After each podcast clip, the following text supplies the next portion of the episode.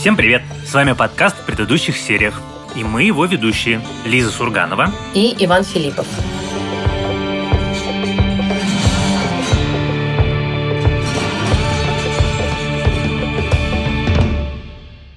Сегодня мы обсуждаем необычный сериал. Необычный потому, что, как правило, в последнее время мы обсуждаем сериалы стриминговых платформ. Стриминги диктуют свои законы сериальному жанру. Но сегодня мы поговорим про эфирный сериал, ситком, выходивший и продолжающий выходить в эфире телеканала ABC, при этом отмеченный уже несколькими премиями Эмми, и наверняка получит еще не одну. И «Золотой глобус». Да, это американский ситком Abbott Elementary или «Начальная школа Abbott». Да, это на самом деле действительно очень примечательный момент, для меня примечательный как минимум, потому что я не люблю эфирные сериалы и не смотрю эфирные сериалы. Как, наверное, вы помните, я не очень люблю ситкомы.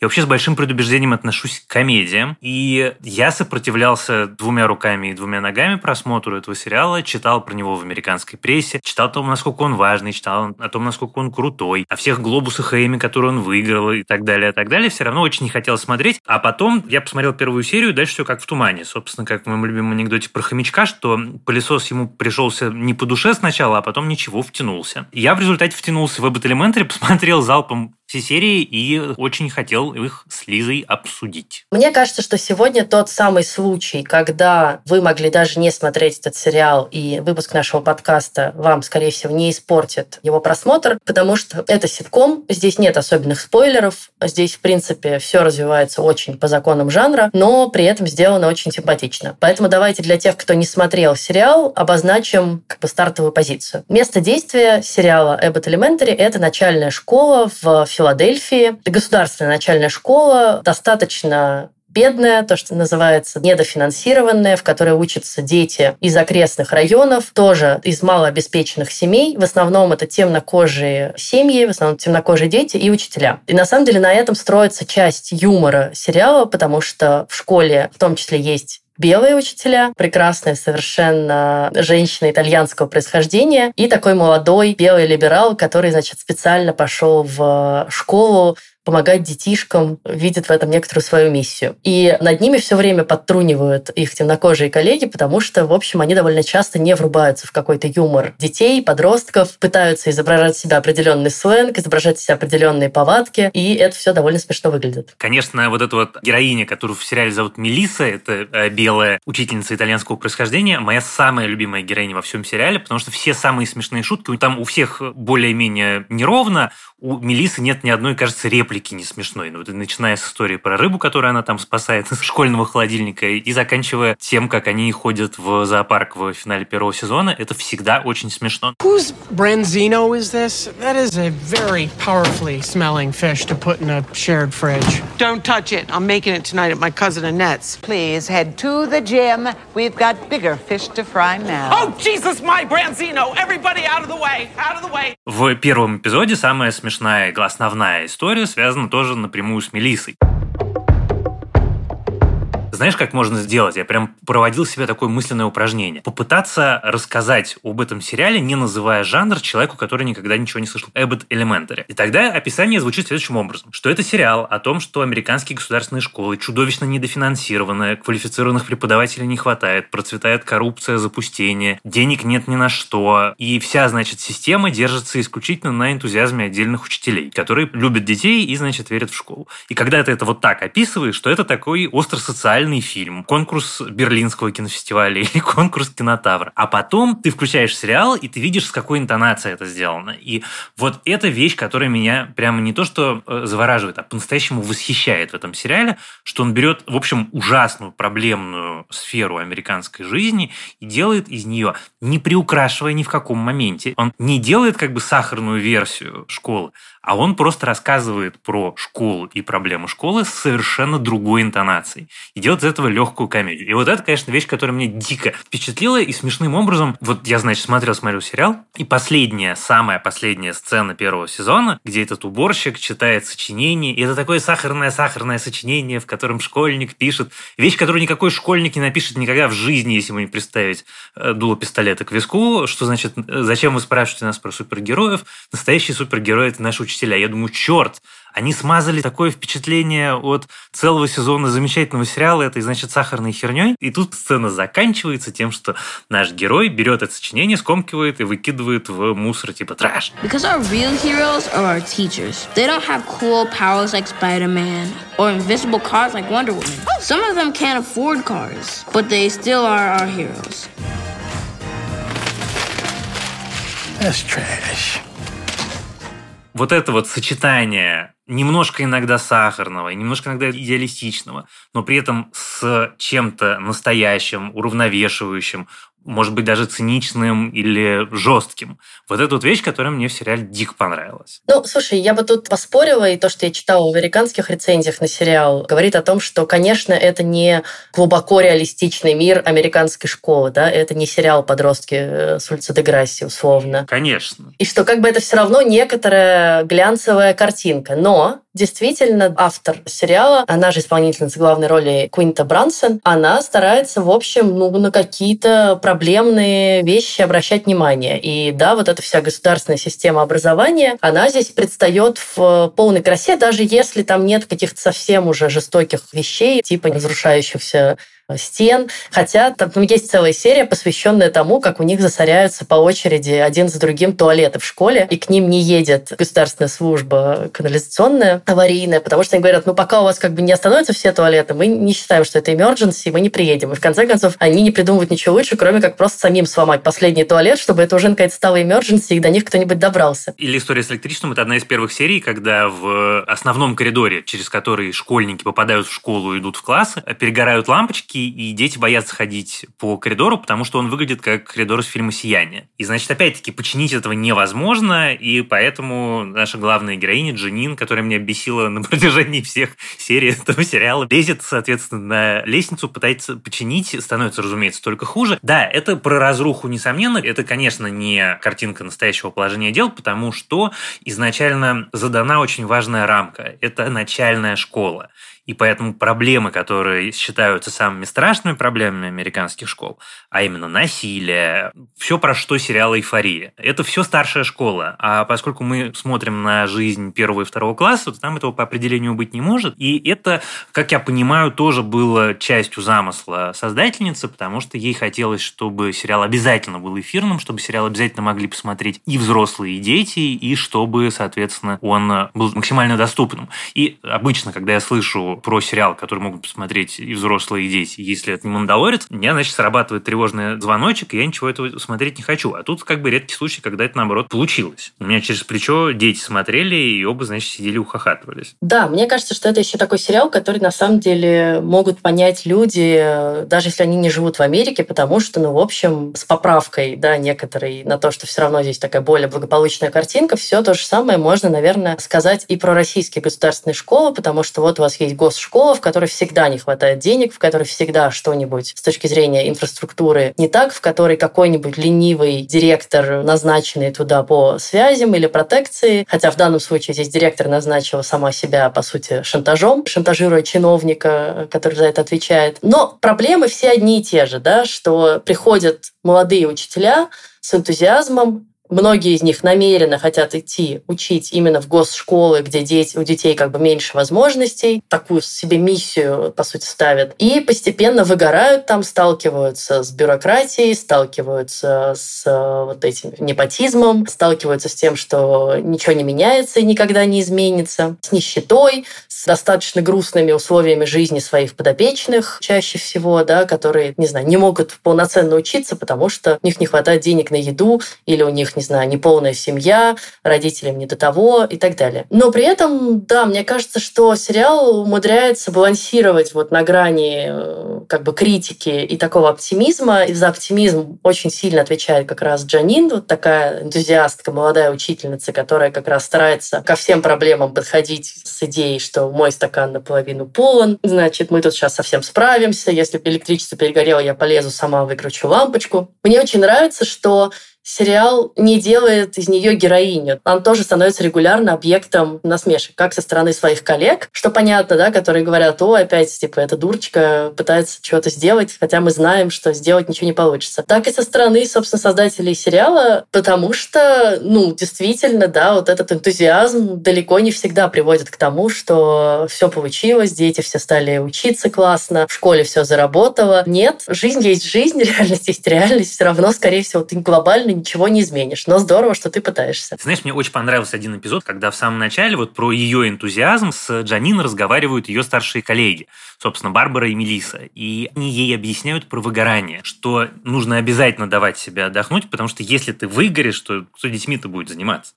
И это, на самом деле, такой, как бы, с одной стороны, очень немножко циничный подход, слишком рациональный взгляд на жизнь, но, с другой стороны, очень правильный. И такой совет, который, в общем, распространяется не только на школу. Что если ты сам себя не, не пожалеешь, то, в общем, проблем будет гораздо больше, чем если ты надорвешься на работе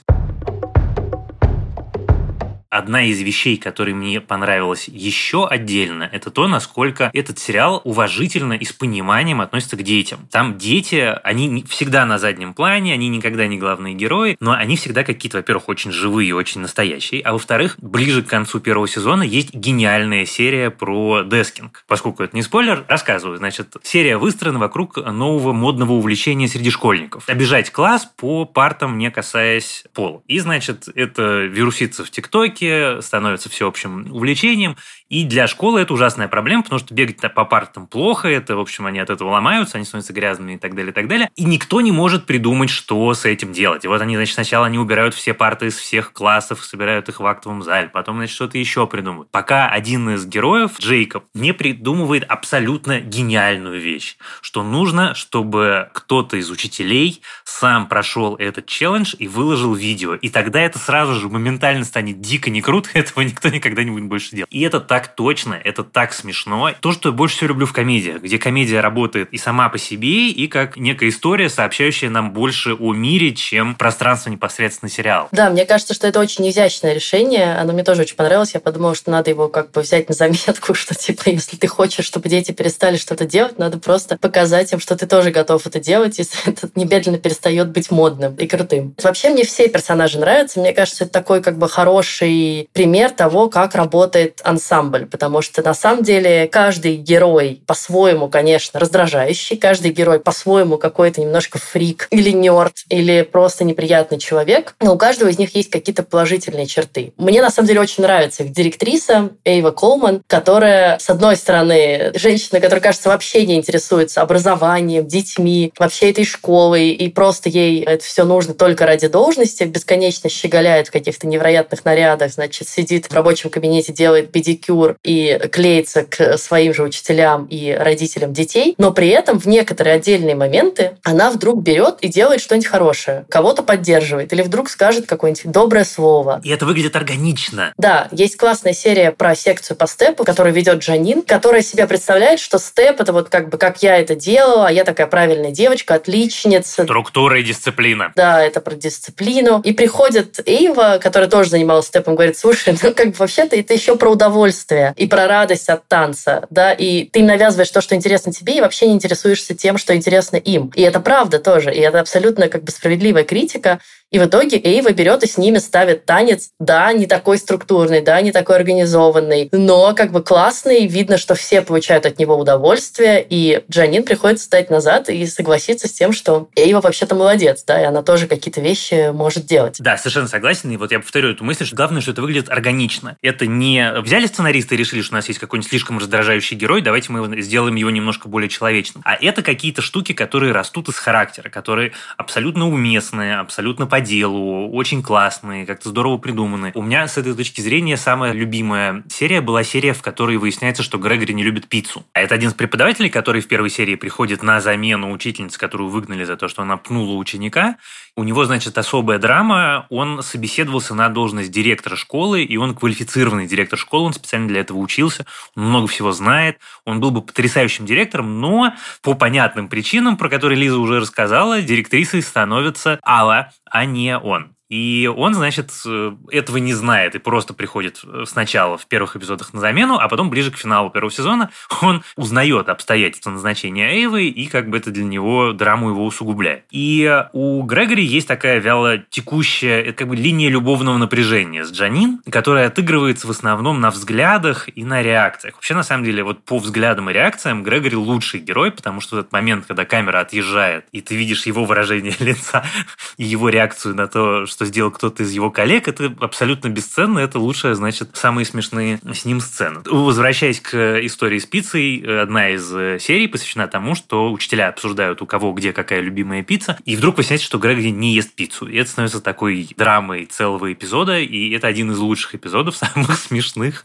связанных в том числе и с региональными отличиями пиццы в разных американских городах. Вот мы недавно обсуждали пиццу чикагскую, а вот, значит, пицца балтиморская. I just don't like pizza. What?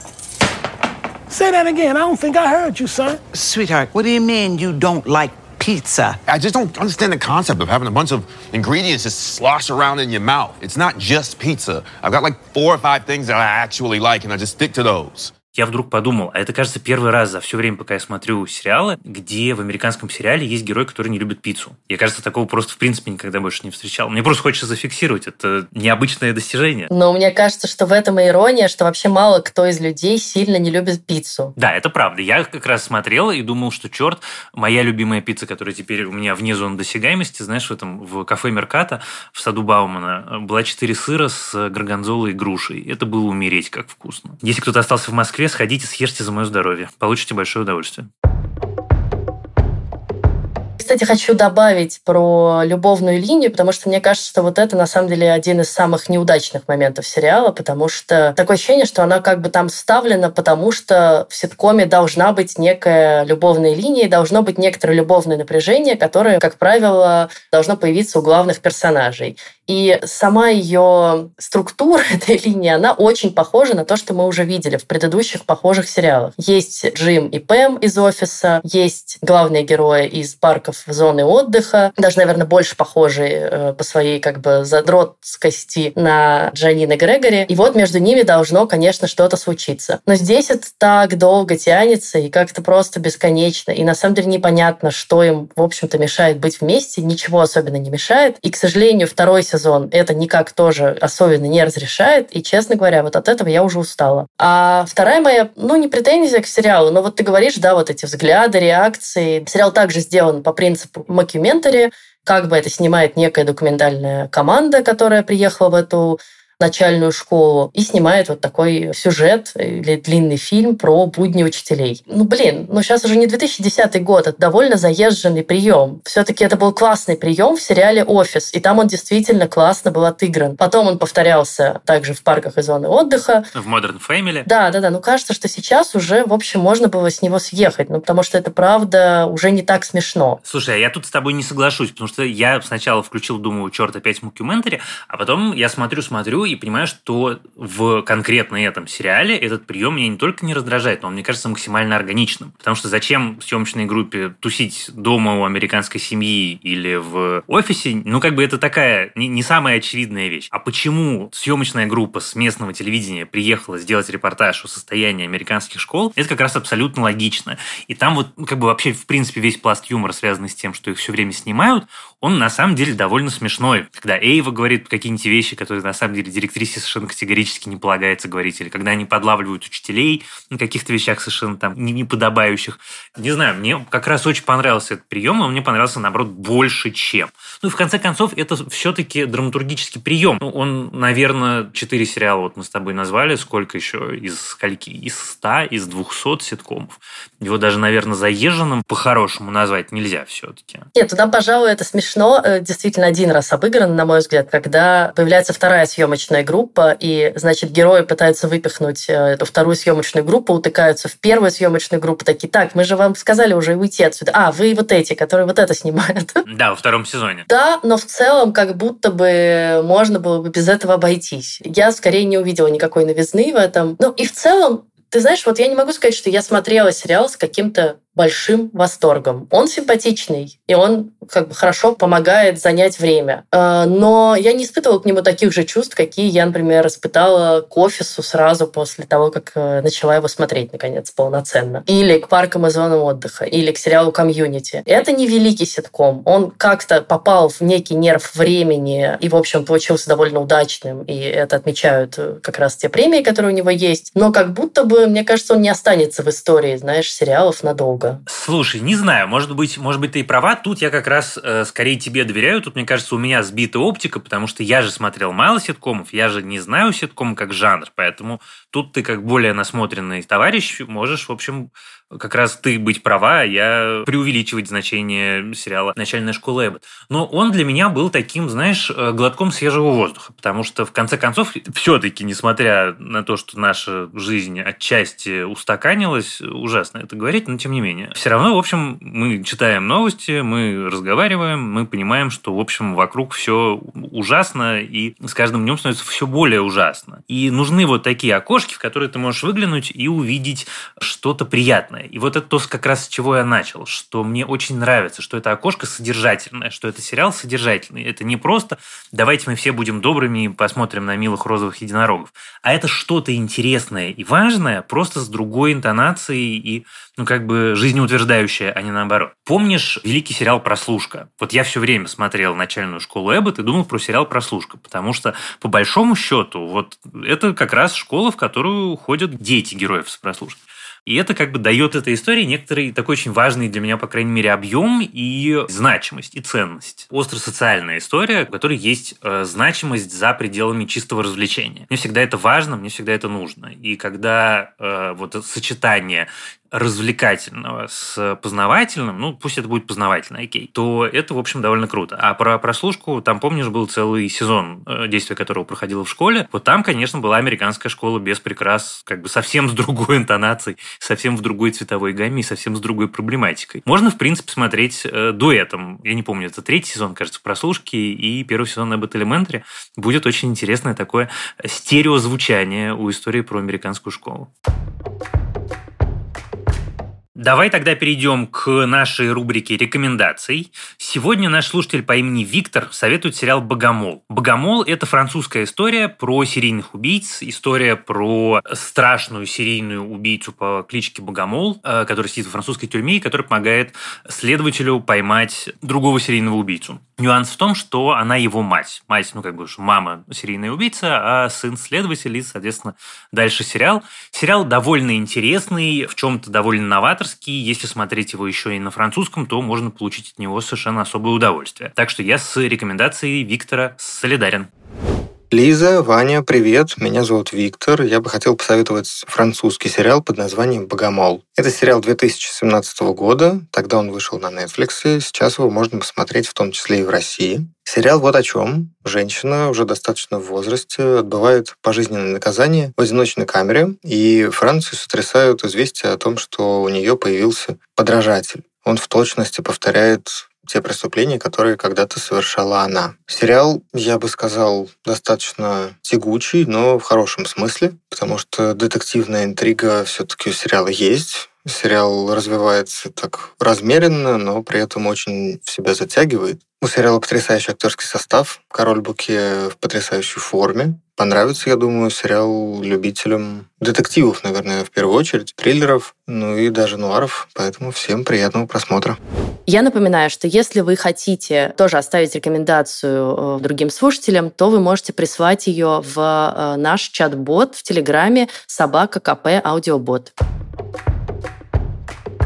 Мне вот, наверное, нравится в этом сериале даже не какой-то социальный комментарий на тему образования и условий существования государственных школ и учителей в них. В конечном счете это все равно сериал про отношения между людьми, показывающий тебе разные модели этих отношений и в конечном счете примеряющий тебя с тем, что люди бывают странненькие, люди бывают неприятненькие иногда. Но, в общем, э, во всех них есть что-то хорошее. Даже вот в этом уборщике, который про все говорит, что это трэш, что это мусор. Любимый мой. Да, в нем тоже иногда раскрываются какие-то хорошие черты. И в этом смысле, ну, они все немножечко друг друга подтягивают, они все друг друга немножко учат жизни, но в хорошем смысле, да. Мне в этом смысле очень нравится отношение между Джанин и Барбарой, э, и Джанин как бы сама ее назначает себе такой, как она называет, work mom, да, вот это моя мама на работе. И на самом деле за этим скрывается большая травма, потому что ее мама никогда ею не занималась, никогда ее не любила особенно.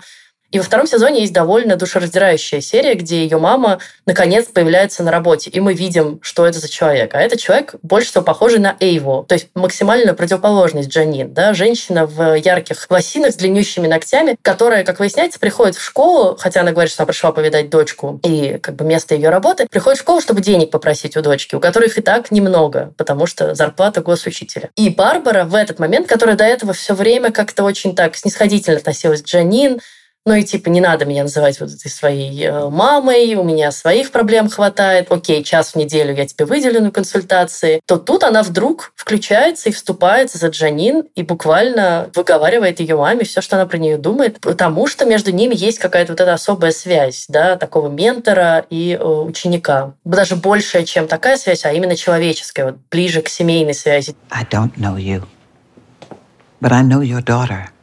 And she will help you out at her own expense. Yeah, well, I'm her mother and I brought her into this world at mine. Why don't I give you the money for the bill?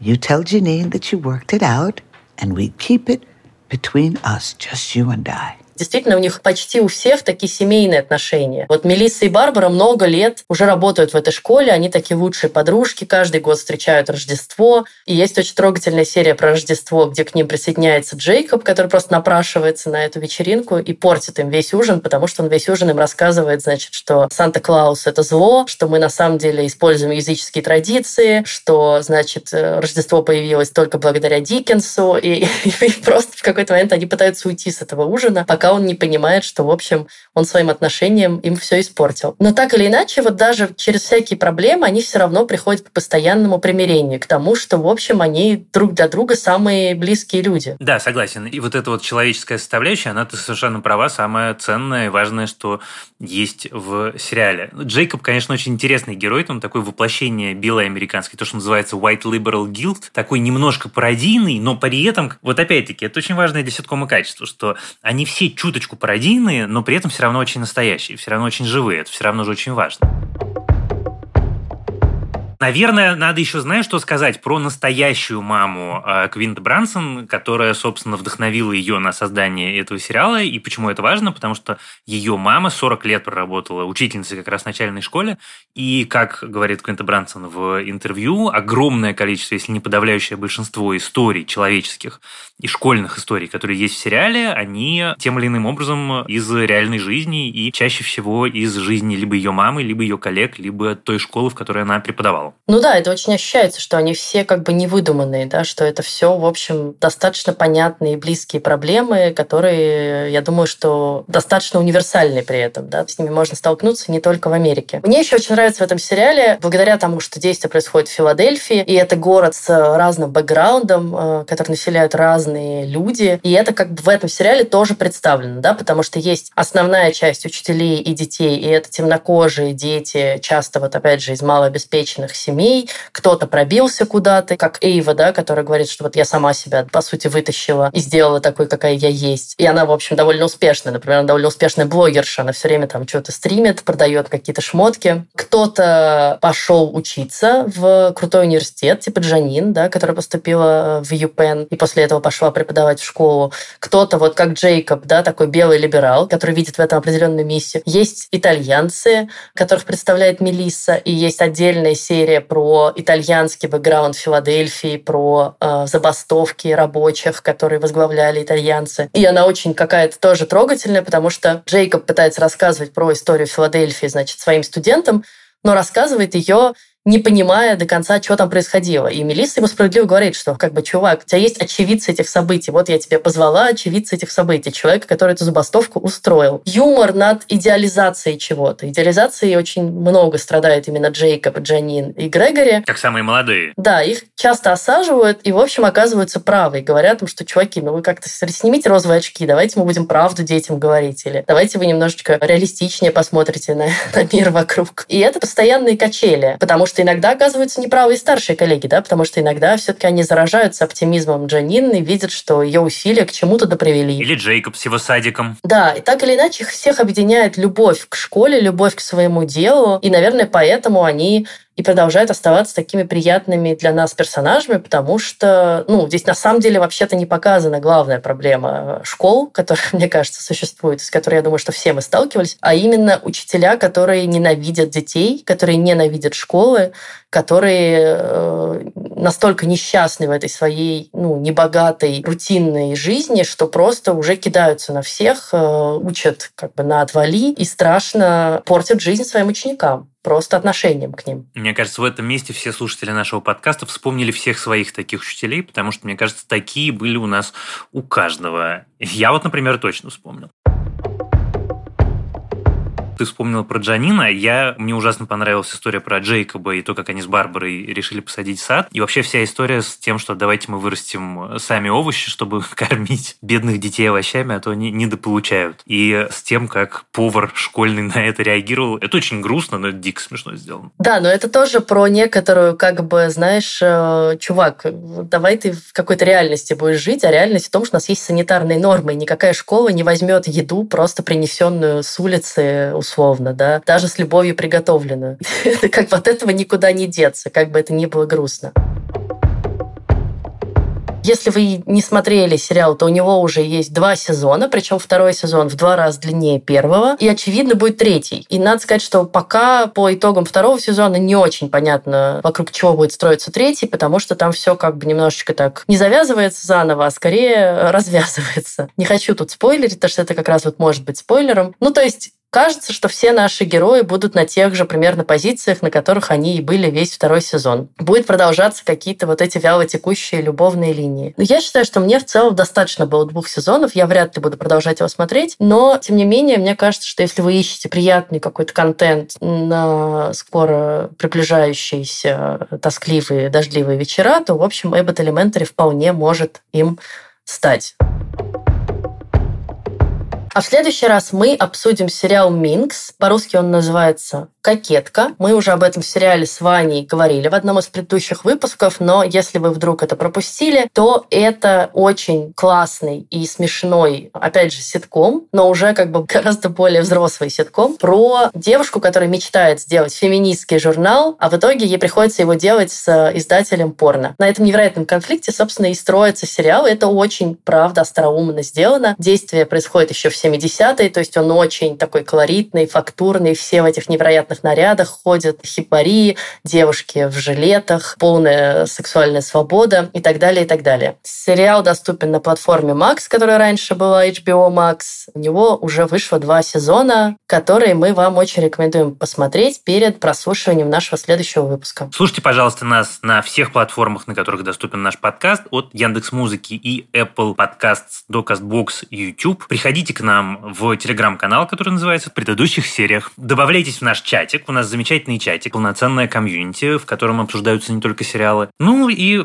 ставьте нам оценки, хорошие желательно, и пишите письма. Нам всегда это очень приятно. А помогали нам в записи нашего сегодняшнего выпуска наша замечательная продюсер Елена Рябцева и звукорежиссер Алексей Шмаревович. Спасибо им за это большое.